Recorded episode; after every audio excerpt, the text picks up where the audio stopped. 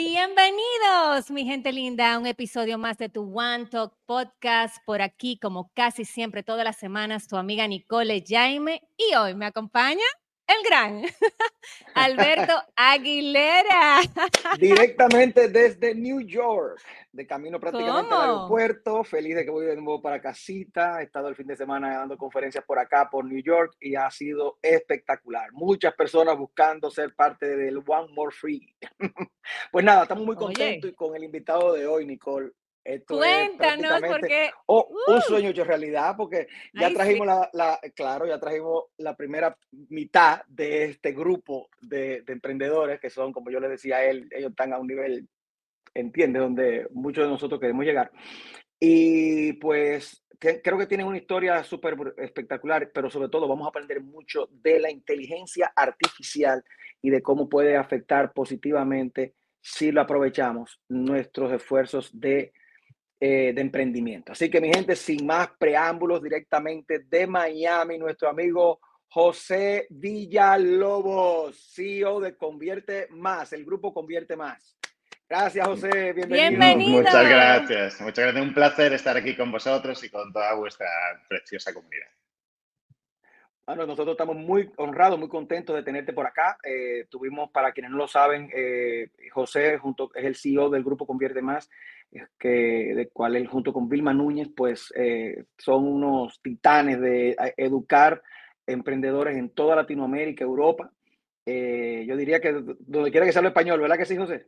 Asimismo, Estados Unidos hay más de 60 millones, así que también los tenemos ahí Exactamente, Estados Unidos, Latinoamérica, Europa, Caribe. Pues nada, José, bienvenidos y vamos a comenzar. Vamos a comenzar un poco con hablar eh, un poco de, lo que ha sido la carrera de ustedes eh, y tuya desde tu eh, perspectiva como emprendedor y cómo la inteligencia artificial, tú que eres un experto en, en la materia, pues puede, vamos a decir, que ayudar a personas que quieren emprender a hacerlo de manera más efectiva y ser mucho más productivos. Así que cuéntanos un poquito de José, cómo ustedes, yo sé que tú eres español, se te nota, eh, yo lo soy, aunque no hablo con la Z, yo también lo soy, tengo el pasaporte rojo, eh, mi papá llegó a Santo Domingo en el 66, ya sabes. Entonces, eh, pero cuéntanos un poco de esa transición que yo sé que, ustedes comienzan en España, luego de transición a, Miami. Cuéntanos un poco de eso, cómo, cómo, cómo nace Convierte Más. Sí, bueno, eh, Vilma y yo nos conocimos en, Madrid, ¿no? Y, bueno, mi empresa de programación, de eso es de donde yo vengo con experiencia de inteligencia artificial, es porque soy programador y tengo una empresa de programación en España, era proveedora de tecnología de la agencia donde ella trabajaba. Ahí trabajábamos mm. haciendo proyectos con Coca-Cola, con, con Barcelona, un montón de marcas chulísimas, ¿no? en mm. el hormiguero, haciendo cosas en directo muy chulas. Y, bueno, a raíz de esa relación profesional, pues eh, decidimos y nos enamoramos, emprendimos juntos, montamos una startup, ¿no? En, en 2013 montamos una startup. Y, bueno, de ahí em, el negocio de Vilma empezó a, crecer, empezó a funcionar, ¿no? Y, bueno, un verano nos vinimos de vacaciones aquí en Miami unas semanitas y estando en la piscina y en Brickell, en los rascacielos, pues yo dije, mira, esto es donde tenemos que estar. Así que bueno, nos hicimos un plan que nos duró un año de planificación, ¿no? Y nos, y nos vinimos para, para acá, para Miami. Y bueno, ahí ya fue cuando, eh, pues ya han visto el crecimiento que estaba teniendo, pues que yo podía aportar desde ese punto de vista de, pues, de tecnología, automatizaciones, ¿no? Y, y, fue cuando entré en el negocio.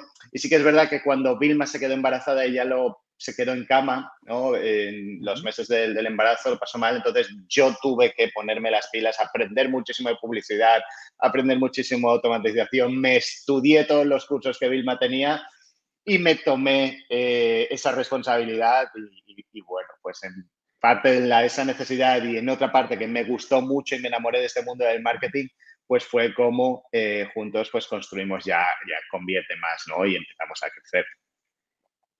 ¡Qué maravilla! Adelante, Nicole. Yo sé que tú tienes alguna pregunta para, para José.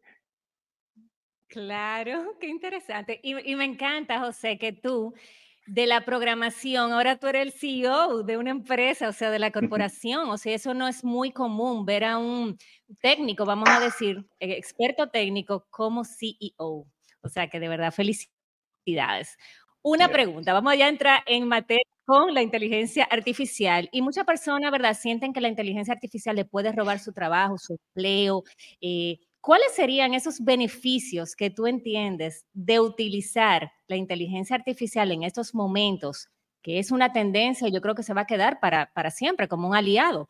Em, ¿Cómo tú lo ves eso? ¿Cuál sería esa visión que tú ves de la inteligencia artificial en estos precisos momentos a futuro? Bueno, yo creo que esto ya está en el punto en el que está trascendiendo a la tendencia. Ya esto es algo que se va a quedar. Es como cuando llegó la calculadora, ¿no? Nadie seguía haciendo operaciones en papel, ¿no? Cuando llegó Excel, en todos pasamos a usar Excel, ¿no? Eh, entonces, al final, o PowerPoint para hacer presentaciones, es un poco lo mismo, es una herramienta para ayudarnos a hacer las cosas muchísimo más rápido, ¿no? hoy en día, por ejemplo, este 2024 nosotros estamos muy enfocados en, hacer mucho más en mucho menos tiempo en nuestra agencia, ¿no? ¿Cómo lo hacemos? Cada uno de los procesos, de las tareas que tenemos, nos preguntamos cómo podemos hacerla más rápido con inteligencia artificial. Y esa optimización de muchas piezas es lo que al final es una optimización muy simbólica y muy grande.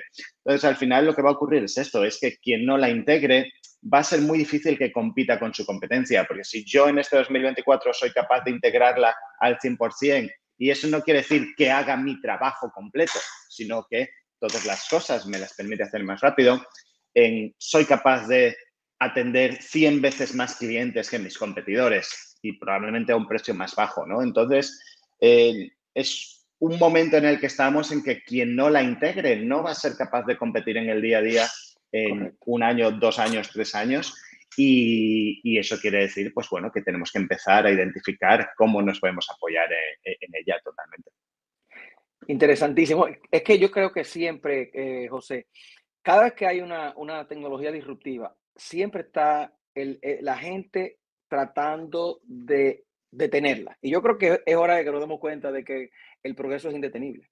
¿De acuerdo? Eh, no importa lo mal que tú hables de los celulares, nadie va a volver a andar sin celular. No importa, no, importa, lo mal que se hable de las tablets y de los niños, nadie va a pegar con un muchacho cuando sabe que le puede poner un muñequito ahí y un video. O sea, la idea es encontrar mejores maneras, mejores maneras de usarla y, y perderle el miedo, perderle el miedo. Tú sabes que una de las cosas eh, eh, más que a mí, por ejemplo, en el caso mío, yo estoy a nivel de cómo yo aprendo a hacer los prompts a pedirle las cosas a la inteligencia artificial. Cuéntanos un poquito, obviamente, yo imagino que ustedes tienen algún tipo de curso para eso, lo puedes promover sin problema, pero cuéntanos un poco, eh, ¿cómo puedo yo usar, dar un par de ejemplos, los prompts de manera correcta? Los prompts es, lo que uno le escribe, las instrucciones que uno le da a la, inteligencia artificial.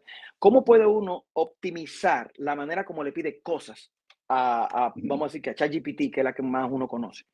Sí, yo creo que al final, y una de las cosas que muchas personas venden en redes sociales es, oye, esta es la manera perfecta de eh, hacer un prompt o de preguntarle a la inteligencia artificial. Y creo que tenemos que dar un paso más atrás y entender para qué sirve un prompt. Un prompt sirve, simple, sirve simplemente para pedirle que nos dé un resultado que queremos a la inteligencia artificial.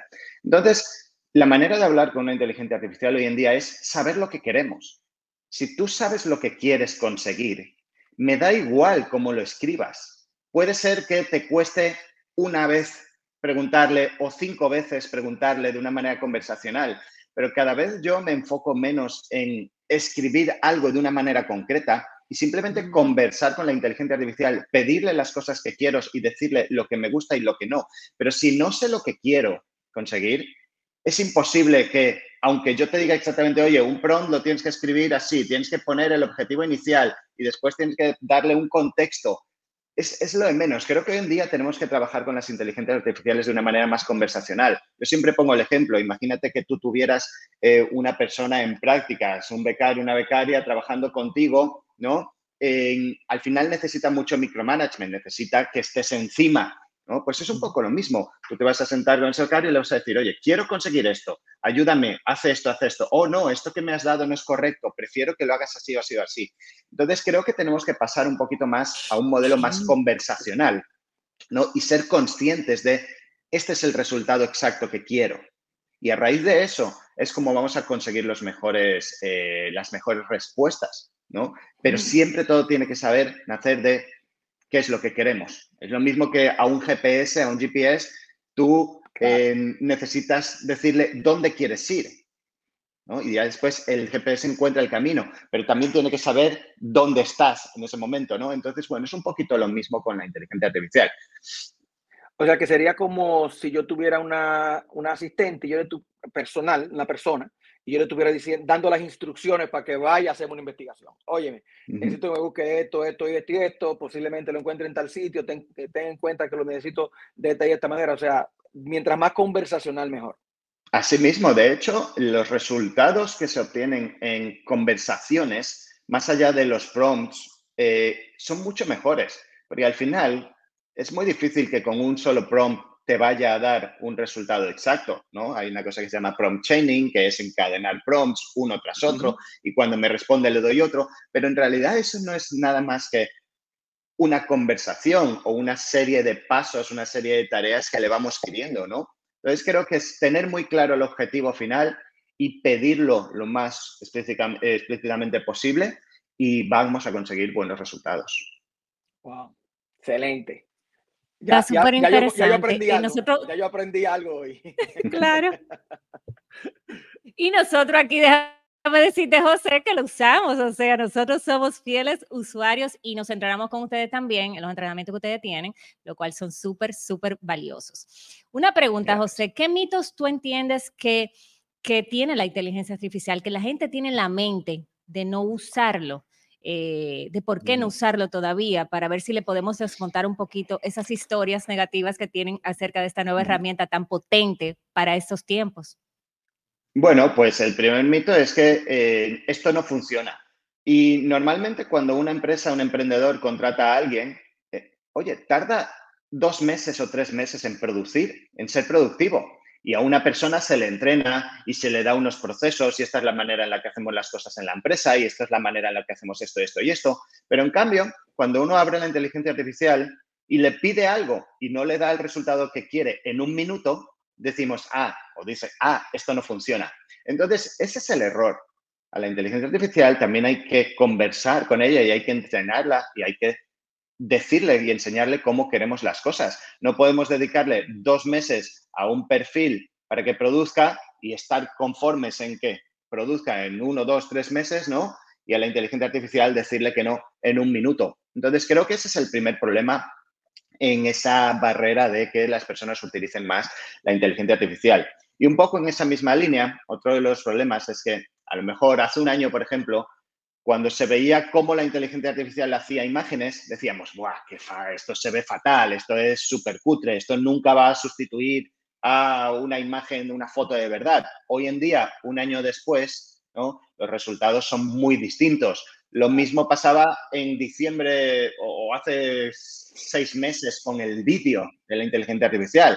El vídeo era muy básico, muy cutre, por llamarlo así, ¿no? Y todo el mundo, ah, guay, eso es horrible, eso no funciona. Hoy en día, pues OpenAI ha lanzado Sora, es espectacular, ¿no? Pero aún así, todavía no está a un nivel de mucha calidad. Bueno, no tenemos que decir, guau, eso no funciona, tenemos que ver las tendencias y las mejoras son exponenciales y en muy poco tiempo. Eso quiere decir que a lo mejor el vídeo hoy en día no lo podemos utilizar eh, como se podría utilizar eh, en, televisión, por decir algo, pero eso no quiere decir que en un año o en dos no se vaya a poder usar, ¿no? Entonces, en este momento en el que estamos, tenemos que entender las cosas, probarlas constantemente, ¿no? Y, saber que si no es hoy, va a ser en un año, pero tenemos que estar y ser conscientes de hacia dónde va esa tecnología. Excelente. Tú sabes eh, me encanta. Y una cosa que te, yo sé que hay un millón de cosas que se pueden hacer con la inteligencia artificial, pero ponte en la posición de un emprendedor que está empezando. Eh, está comenzando eh, un negocio de comercio social o tiene una pequeña agencia o, oye, me tiene, va a vender una pequeña tienda, lo que fuera. ¿Cuáles cosas puede una persona hacer con la inteligencia artificial? Tú me tocaba mencionar video y algunas personas están diciendo video y se puede hacer video. O sea, ¿cuáles cosas puede una persona eh, que está emprendiendo, en, en cuáles áreas de, la, de, su negocio aparte de sencillamente crear contenido, que es como, por ejemplo, yo más la he usado. Yo he escuchado gente que hacen un logo. Okay. ¿Cuáles cosas de lo más básico que un emprendedor necesita puede hacer con inteligencia artificial, además de solamente un programa de contenido, por ejemplo, que eso es lo que yo he visto que más la gente hace? Sí, bueno, nosotros, por ejemplo, yo lo que siempre digo es que al final tú eres un emprendedor, ¿no? Y tienes una manera de hacer las cosas o tienes que hacer algo, tienes una metodología, un proceso, ¿no? Pues al final todo eso se puede optimizar con inteligencia artificial. Un ejemplo, nosotros eh, hacemos todos los que son nuestras eh, investigaciones de mercado, las hacemos con inteligencia artificial, ¿no? con ChatGPT mismo, y les decimos, oye, ahora analízame a las cinco personas que son ideales para, o los cinco avatares para vender mi producto, y dime qué les gusta, y dime dónde los puedo encontrar, y dime qué puedo hacer, y dime qué puedo hacer, ¿no? Eso era un trabajo que antes nos llevaba muchísimas horas, o a lo mejor 8 o 16 horas, y hoy en día lo podemos hacer en dos o tres horas, ¿no? podemos hacer, cuando antes hacíamos 10 anuncios a lo mejor en un tiempo determinado, hoy en día podemos hacer 100, 200, 1000 versiones diferentes de anuncios para eh, una campaña con inteligencia artificial podemos, eh, yo por ejemplo, si tengo un nuevo proyecto, y esto para los emprendedores les tiene que servir mucho, oye, pues quiero hacer, yo qué sé, una campaña de San Valentín, ¿no? Ya ha pasado, pues el Día de la Madre, ¿no? Lo que sea. Ayúdame a diseñarla, ayúdame a estructurar, si quiero lanzarla en un mes, qué tengo que hacer cada día para llegar a tiempo, ¿no? Y te va a ayudar y te va a calendarizar las cosas. Y le puedes pedir, oye, pues escríbeme unos correos para que eh, yo se los envíe a las personas responsables de cada una de las áreas. O escríbeme em, cuánto tiempo debería de durarme esta tarea en hacerla, ¿no? Y te puede hacer hasta estimaciones temporales. Todo ese tipo de cosas las podemos hacer hoy en día. Al final es que identifiquemos, por ejemplo, dónde estamos consumiendo mucho tiempo, porque seguro que en esa tarea hay una oportunidad de integrar la inteligencia artificial para en reducir ese tiempo de, trabajo. ¡Wow! Qué interesante, qué interesante. Ya tengo la cabeza así. Ya yo necesito terminar con esto, llegar a casa. qué brutal. Está buenísimo. Y Ya tengo la cabeza. ¿Tú tienes ¿Te sigue con alguna otra pregunta que usted en lo que yo Sí, claro. Y conectando con eso que tú dices, conectando con eso que tú dices, José, vamos a hablar darle como esa persona como ustedes que tienen una, o sea, que tienen su propio negocio, eh, son empresarios y tienen personas que, que ¿verdad? Que, que, que los apoyan en ese proceso. Entonces, una pregunta aquí. Si todas las personas utilizaran inteligencia eh, artificial en ese negocio, en esa empresa, entonces ese perfil podría, como ustedes llaman el perfil T, me acuerdo que ustedes lo explican muy bien, que tiene que ver con especialización, pero también apertura de, de nuevas eh, ¿cómo te digo? Posibles cosas que tú puedes hacer para agregarle valor a la organización o a tu emprendimiento.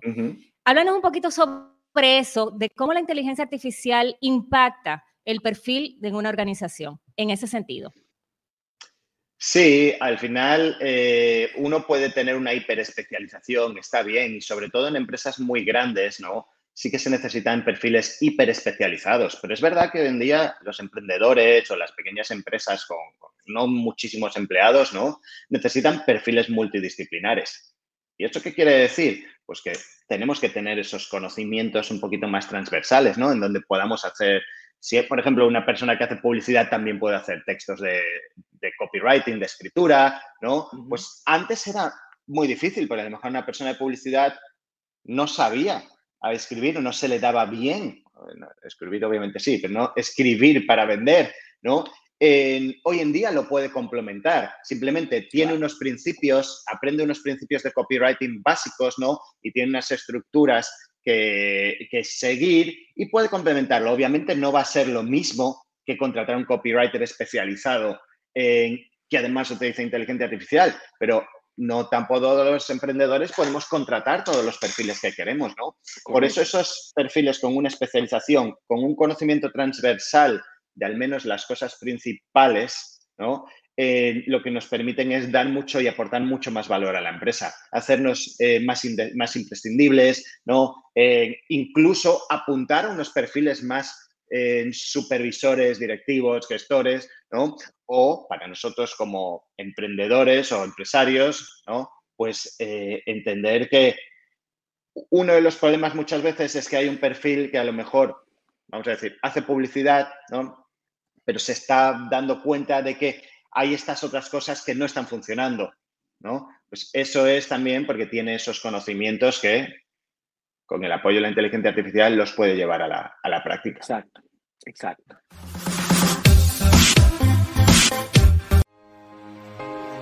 Ser independiente y tomar el control de tu vida es el nuevo estándar y sabemos que tú quieres lograrlo.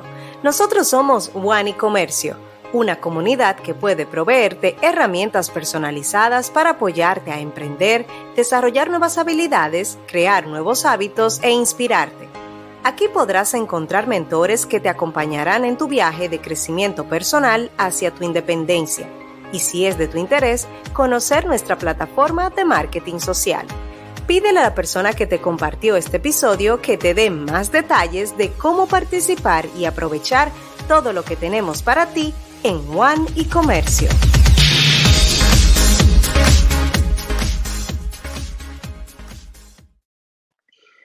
Eso que tú acabas de explicar, eh, José, me encanta, porque esa es la historia del, que tiene una, que está comenzando, un startup, un emprendimiento. Eh, siempre se ha dicho que el dueño de un pequeño negocio es, el departamento de cobros, el departamento de ventas, el departamento de marketing, y se va ayudando de personas a las que quizás inclusive no las emplea, pero son freelancers y lo ayudan. ¿Ve? Y muchas veces tú como, como emprendedor, te lo digo por mí, tú tienes básicos de diferentes cosas, conocimientos básicos, y tienes un socio o un empleado, varios, cinco, seis, ocho empleados, que, que todos ellos son un poco multitasking pero cuando si, si, si aprenden a, apoyarse en la inteligencia eh, artificial o emocional, en la inteligencia artificial, pues definitivamente pueden ir mucho más profundo. Ese, e, este anuncio que acabamos de escuchar, ese anuncio lo, escribimos nosotros, entre dos gente, y pam, pam, pam, y que tú quieras que, si tú, ahora tenemos uno nuevo, que Nicole tiene casi listo, pero ese lo hicimos con ChatGPT. Entonces, ChatGPT nos ayudó a hacer alguna versión mucho más estilizada, mucho más específica, mucho más dirigida al, al, al target, lo que tenemos que hacer. No tuvimos que pagarle a alguien, a un copywriter que no hiciera esa, ese, ese texto. O sea que la verdad es que las posibilidades son espectaculares.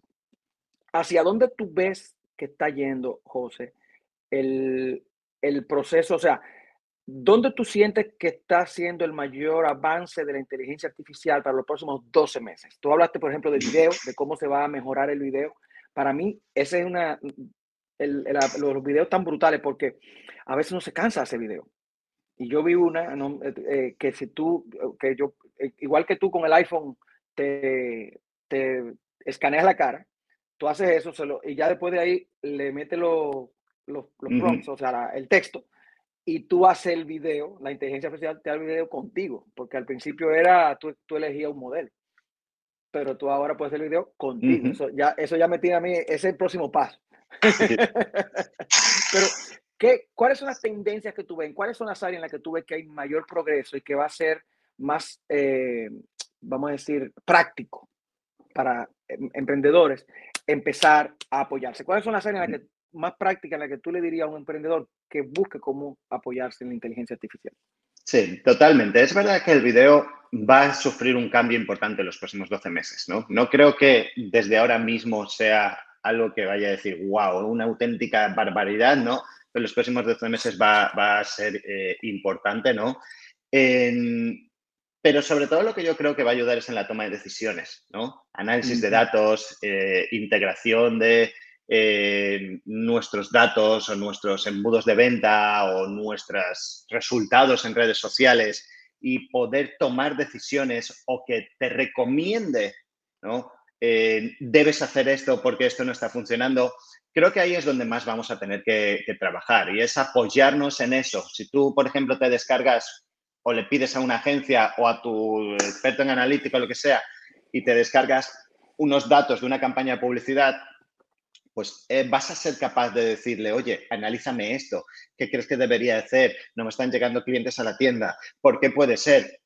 Entonces es importante que tengamos todos esos datos, que los tendríamos que analizar también, eh, aunque no existieran los ordenadores, ¿no? Tendríamos que analizar y decir, oye, ¿cuánta gente me está parando en el escaparate? ¿Cuánta gente está entrando en la tienda? ¿Cuánta gente está haciendo esto, no? Simplemente vamos a tener eh, o tenemos esa posibilidad de eh, validar mucho más nuestras hipótesis a la hora de tomar decisiones. Para mí eso va a ser lo más importante este año y ya, pues, yo qué sé, empresas como Shopify o pues están integrando esos, esos tomadores de decisión ¿no? o esos copilotos a la hora de tomar decisiones. Y para mí esa es la mayor oportunidad que hay ahora, que hay ahora mismo. ¿no? Después hay muchísimas áreas en donde va a impactar, ¿no? Esa parte del vídeo sí creo que va a ser muy importante. Creo que la parte de los contenidos va a seguir siendo eh, fuerte, ¿no? están empezándose a trabajar mucho lo que son em, los chatbots, no solo conversacionales a nivel de texto, sino también a nivel de voz, ¿vale? Creo que el de voz todavía le va a quedar un poquito más de, tiempo para, para, hacerse masivos, ¿no? Pero todos los que son, por ejemplo, a nivel de textos, eh, van a ayudar muchísimo a precualificar a nuestros clientes para que ya cuando estén muy cualificados o preparados les llevemos a un ser humano para que les termine de cerrar esas ventas, ¿no? Para no perder tiempo, entre comillas, con leads eh, no cualificados o con personas no cualificadas eh, pues que tengan un, una, un contacto humano, ¿no? Creo que por ahí es por donde más oportunidades hay. Y sobre todo lo que yo siempre digo es que tenemos que ser capaces de definir cómo trabajamos. Si tenemos nuestras tareas, nuestros procesos operativos, que es algo que se ha hecho toda la vida en la empresa, ¿no? Bien descritos, vamos a poder mejorar, incrementar eh, la eficiencia de nuestra operativa, añadiendo pequeñas cosas de inteligencia artificial, aquí, aquí, aquí, ¿no? Y esas mejoras eh, incrementales suman muchísimo. Para mí ese es el mayor punto en el que tenemos que enfocarnos este año. Excelente. Óyeme, espectacular. Entonces, ahora yo, sé que estamos hablando de inteligencia artificial, pero yo quería entrar a preguntarte, José, ¿qué se siente ser CEO de Convierte Más? O sea, tú estabas listo. O sea, ¿qué mentalidad tú has tenido que desarrollar? Porque es, o sea, es una responsabilidad bien, bien grande, tú sabes. Cuéntanos un poquito sobre eso. Eh, sí, bueno, es verdad que al final en el grupo tenemos más de 100 personas trabajando y bueno, pues la responsabilidad pues es, muchas familias y muchas eh, personas dependiendo de ella, no solo dentro del grupo, sino a todas las que servimos, ¿no? Todos nuestros clientes, alumnos eh, y amigos, muchos de ellos. Eh, Sí, al final es verdad que Vilma y yo construimos esto em, juntos, ¿no? Eh, y, siempre he estado muy cerca pues, de, esa dirección, muchas veces hemos tomado decisiones juntos, ¿no? Eh, pero sí que es verdad que nunca, eh, yo siempre me intenté esconder un poquito atrás en esa parte del liderazgo, ¿no? Yo he aprendido muchísimo de Vilma en cómo liderar, en cómo inspirar, ¿no? Tengo la suerte que todavía está ahí para inspirar, ¿no? Pero eh, al final tenemos muchos proyectos con el Grupo Convierte Más, muchas marcas, ¿no? Y eh, yo creo que era la persona ideal para este momento justo por esta integración de la inteligencia artificial, ¿no? Ahora mismo tenemos que ir a un modelo en donde los datos manden, en donde la intuición eh, también esté, que es lo que Vilma también siempre ha tenido y ha acertado prácticamente siempre, oye, pues intuyo esto, ¿no? Y hoy en día mantenemos eso, pero además integramos mucho pues los datos y ese análisis de datos y crecer como una empresa basada en datos. y bueno, en esa parte yo como programador, como geek, ¿no? Eh, pues es algo que puedo aportar mucho. Y bueno, es otra aventura distinta que seguro que me trae unas cuantas canas más de las que tengo, pero que estoy disfrutando al menos por ahora y, bueno, veremos si un añito, dos añitos me tocará estar aquí hasta que venga otra persona a hacer lo que yo ya no soy capaz de hacer, ¿no? Pero bueno, por ahora eh, muy contento. Wow, que me, me encanta eso que tú estás diciendo porque es, hay que ser bien maduro para uno entender que uno llega hasta un punto y que si quiere seguir creciendo va a tener que darle, pasarle el, batón a otra persona que continúe llevándolo, porque al final no se trata de ti, se trata del crecimiento de la empresa, se trata del crecimiento de la empresa. Para mantenernos en esta área un poquito ya, eh, no tanto en la inteligencia artificial, con el crecimiento que ustedes han tenido, eh, José, ¿cuáles son los dolores de crecimiento más importante que tú puedes compartir con los, con los emprendedores que nos están escuchando para que estén preparados? ¿Cuáles son las cosas que les va a costar crecer y cuáles son los dolores que si no están dispuestos a pasar no van a crecer? Vamos, porque ustedes han crecido rápido en, en 7, 8, 10 años, ¿verdad? Es lo que tienen. Sí, y yo esto es algo que he aprendido mucho de Vilma. Yo vengo del mundo startup tradicional, ¿no? La empresa en la que yo, la empresa de programación que tengo, pues hemos lanzado, no sé, a lo mejor más de 100 startups, ¿no? Y, y en ese mundo, una de las cosas que, que, existen, y he hablado con muchísimos fundadores de startups durante los años, y es que no se enfocan en la facturación inmediata, ¿no? a diferencia de los mundos eh, o de las empresas dirigidas por marketers o por personas con un conocimiento de marketing importante. ¿Qué quiere decir eso? Y a dónde quiero llegar. Es que como emprendedores tenemos que entender que hay una manera en la que podemos monetizar y capitalizar más rápido de lo que estamos haciendo ahora.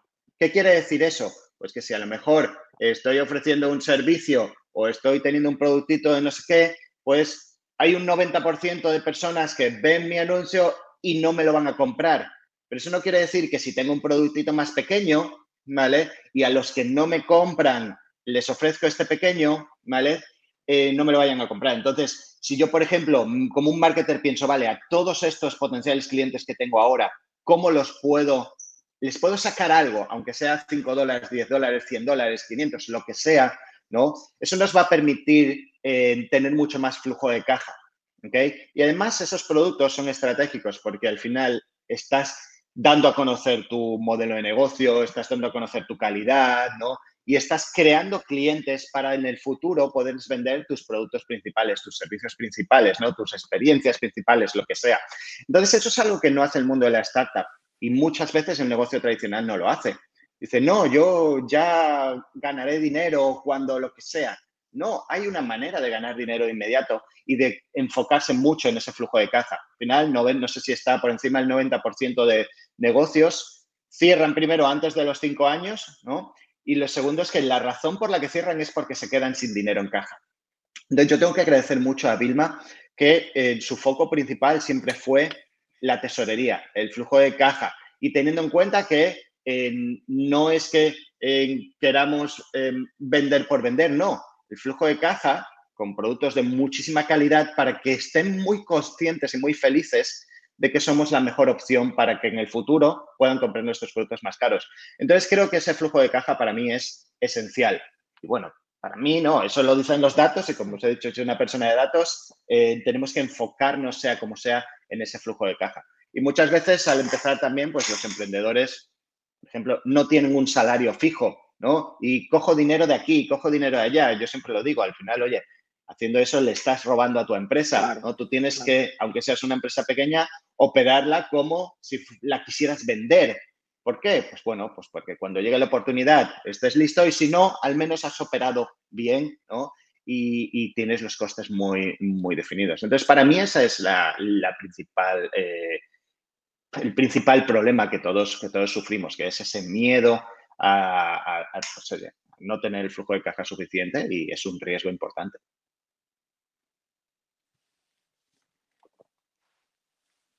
Oye, qué interesante, qué interesante. Ven acá, José. Ustedes hablan mucho, por ejemplo, de Instagram, redes sociales en general, marketing, ventas, promoción. ¿Cuál de estas dos, yo quiero que tú me digas cuál es la más importante para un emprendedor? ¿Qué tú opinas? ¿Marketing o ventas? ¿O es, tienen que estar las dos juntas conviviendo al mismo nivel para yo tener éxito? Bueno, eso es el, dilema de siempre, ¿no? Y ahí, diga lo que diga, o se van a enfadar los marketers o se van a enfadar los de ventas conmigo, así que digo lo que sea, que se enfaden los dos. Eh, yo creo que hoy en día, aunque pueda haber especialistas en marketing y especialistas en ventas, creo que no pueden funcionar una sin la otra, ¿no? Al final, ventas, vamos a suponer que cierra las oportunidades que marketing les lleva, ¿no? Correcto. Pero eh, marketing necesita que ventas funcione y que dé feedback para eh, poderle atraer las mejores unidades, ¿no? Yo creo que hoy en día es algo que debería estar unido y eh, aunque tengan sus propios KPIs, sus propias métricas, sus propias exigencias por separada, por separado, ¿no? Em, no podemos separarlas. No sirve de nada em, tener a muchos vendedores si no tienen un flujo continuo de oportunidades y no sirve de nada crear un flujo continuo de oportunidades si no tenemos vendedores que puedan ser reales. Entonces, creo que, creo que no podemos trabajar sin una de la otra y por eso es importante, pues, por ejemplo, las figuras como los growth marketers que pueden hacer eh, ambos trabajos al inicio, ¿no? Y después puedes ir separando, separando. Pero sin duda alguna, nunca jamás podría decir que una es mm, más importante que la otra porque las dos las necesitamos al 100%. Yo estoy 100% de acuerdo. Y si lo llevas, José, si lo llevas a un, a un emprendedor pequeñito, donde él mismo es las dos cosas, un, emprendedor que está empezando tiene que entender que, el, porque marketing, lo, lo aprendí de Vilma, es atraerlos. Venta es cerrar, convertirlos, convierte más. Por eso ustedes decían convierte más. ¿De acuerdo? Los atraigo y convierto los atraigo y convierto. Entonces, son como, son dos operaciones. Si no los atraigo, no tengo a quién convertir. Y si nada más los atraigo y no los convierto, lo que estoy es jugando al, al, al, dueño de negocio. ¿Entiendes? Entonces, es un proceso, porque cuando se convierten en dos departamentos que comienza la pelea, de quién es quién. Pero ubícate que no, que no sean dos departamentos, ubícate que eres tú, una unipersonal. Tienes que aprender y tener quien te ayude a atraer la gente y tienes que aprender y tener quien te ayude a venderle una vez que están aquí. ¿De acuerdo? y, es, y yo creo que es eh, la, la, respuesta que diste está bestial. O sea, son dos alas del mismo pájaro, son dos alas del mismo avión. Un avión, ¿cuál, cuál es la ala más importante? ¿La derecha o la izquierda? Bueno, sin la dos no vuela. Eh, y, y, yo creo que son, y es la sangre de, de, de, los negocios, como tú dijiste anteriormente, porque eh, el, el, el marketing atrae, mantiene un flujo de, de prospectos, ventas es el que convierte para que haya la sangre, que es el dinero que, que mantiene viva la, la organización. Totalmente. Ahí has hecho un símil muy bonito y permíteme un momentito, es que, claro, un avión, ¿no? Ya que has hecho un avión, yo soy un poco aerotrastornado, ¿no? Un avión tiene dos motores, puede volar sin un motor, ¿no? Pero en cuanto a un avión se le, oye, que no pase, pero se le avería un motor, lo primero que hace es irse al aeropuerto más cercano para arreglarlo. Correcto. Podemos volar. Puede volar, pero no bien. Pero no es lo mejor, no es lo más óptimo. Exacto, sí, sí. Yo espero que el que yo me voy a montar ahora se le mantengan los dos motores. Exacto. No, no, te preocupes, que a mí no me da miedo. Yo, yo creo mucho en las estadísticas y, y, en que Dios siempre anda conmigo. Eh, llegando un poquito al, al, al final, eh, um, José, ¿qué tú le dirías a esa persona que está queriendo lanzarse. O se lanzó, pero se lo, se lo come el miedo. ¿Entiendes? Porque hay tanta, tanto, tanta información negativa, la gente eh, a veces si, te, si estás en el entorno equivocado, te, te vuelven loco, ¿de acuerdo? Como emprendedor.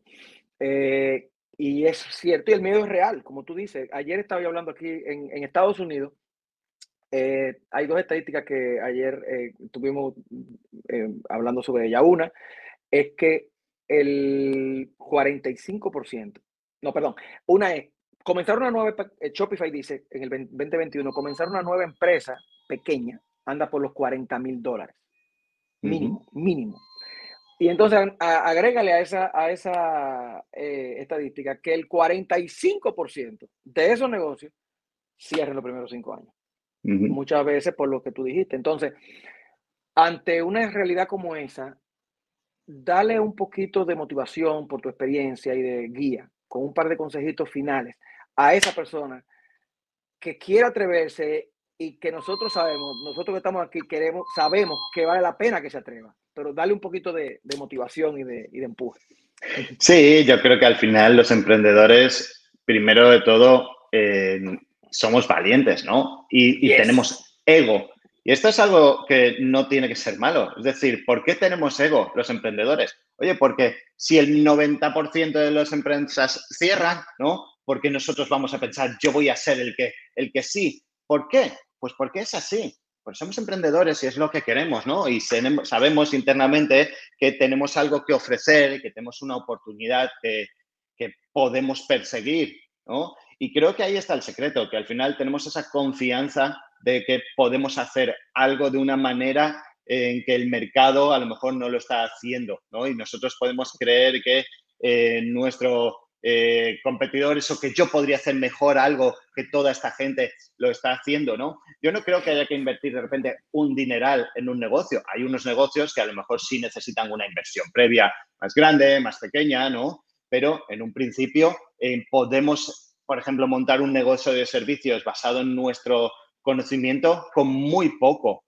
capital, ¿no? Entonces, al final, tenemos que atrevernos, tenemos que ignorar lo que nos dicen personas que a lo mejor no han emprendido nunca o que han crecido o vivido en un ecosistema sin emprendedores y que es normal que también digan, oye, pues eso es peligroso, eso, pues, no es peligroso, pero eso es eh, riesgo, ¿no? Claro que es riesgo, porque a un gran riesgo, un gran beneficio. ¿No? Entonces, bueno, al final yo creo que tenemos que confiar en nosotros mismos, lo que nos dice nuestro, eh, nuestro CAD, nuestra, nuestras, eh, nuestro interior, ¿no? Es algo que tenemos que perseguir porque si no siempre vamos a estar diciendo qué hubiera pasado si lo hubiera intentado. Así que desde luego para mí es una de las, de las mejores oportunidades que tenemos que probar. Maravilloso. Eh, mi mamá siempre dice que el miedo es libre, pero también tú eres libre de, de sobreponerte al miedo. Así mismo. bueno, pues Nicole, no sé si tú tienes algo más para José Villalobos, para que vayamos a, pero, eh, despidiéndonos. Y sé que tienes algunos anuncios interesantes. Dánoslos. Sí, sí, sí, vamos.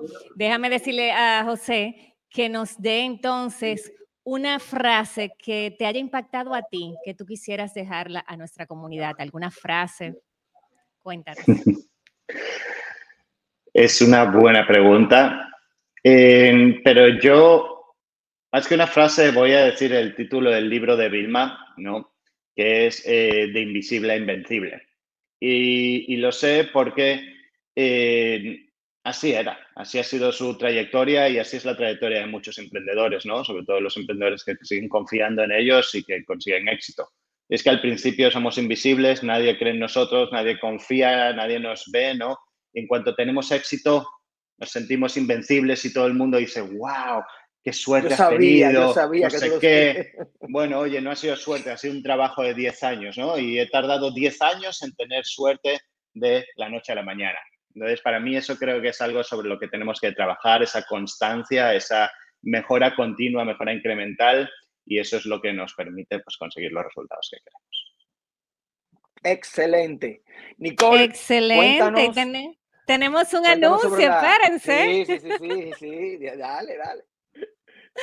Señores, mañana es 27 de febrero y tenemos un regalo para ti que nos estás escuchando. Por primera vez vas a poder saborear la experiencia VIP de nuestro One Talk Podcast. Así que ya sabes, mañana a las 8 de la noche Hora RD. ¿Dónde te puedes registrar? Este evento es gratuito, como te decía, y vamos a tener a Gabriel Roar con el tema las enfermedades y el impacto en las emociones, es decir, cómo las emociones no manejadas impactan tu cuerpo, tus enfermedades o lo que estás viviendo hoy día.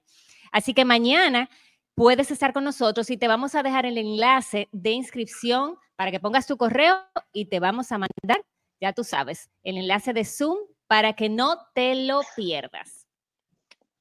Excelente. Y si nos estás escuchando, toma una foto de pantalla y taguea a Convierte Más, Aguilera Alberto, a Nicole Jaime y a Enrique Canela, que no está aquí, pero él también es parte de la familia de One Top Podcast. Estamos súper felices de que estés, hayas estado con nosotros hoy como en otro episodio. José, ha sido una una verdadera bendición tenerte contigo, tenerte, tenerte con nosotros acá. Nos mantenemos en contacto. Yo de vez en cuando le escribo a Vilma, a veces ella me, me responde dos meses después, otra vez la, la, agarro. Yo sé, hay veces que ella me responde tan rápido que yo dije, wow, ya estaba texteando con alguien. Así mismo, está ahí, no, está ocupada, Pero cuando está en un viaje de eso, a veces tengo que volver a decir, hey, estoy aquí. Pero qué bueno, qué bueno, qué bueno que, que estuvimos por acá contigo, que estuviste con nosotros. Y nada, yo creo que todo lo bueno tiene un final. Si te quieres despedir, José, y estamos listos. Pues nada, oye, muchísimas gracias a los dos por tenerme aquí con esta magnífica comunidad. Un placer y bueno, nos vemos en este año en varias ocasiones seguro. Un abrazo a todos. Felicidades por llegar aquí. Si conoces a alguien que este episodio le puede ser útil, compártelo. Y si quieres conocer más sobre nuestra comunidad, cómo ser parte y hacer negocios a través de ella, contacta a la persona que te envió este podcast. Hasta la próxima.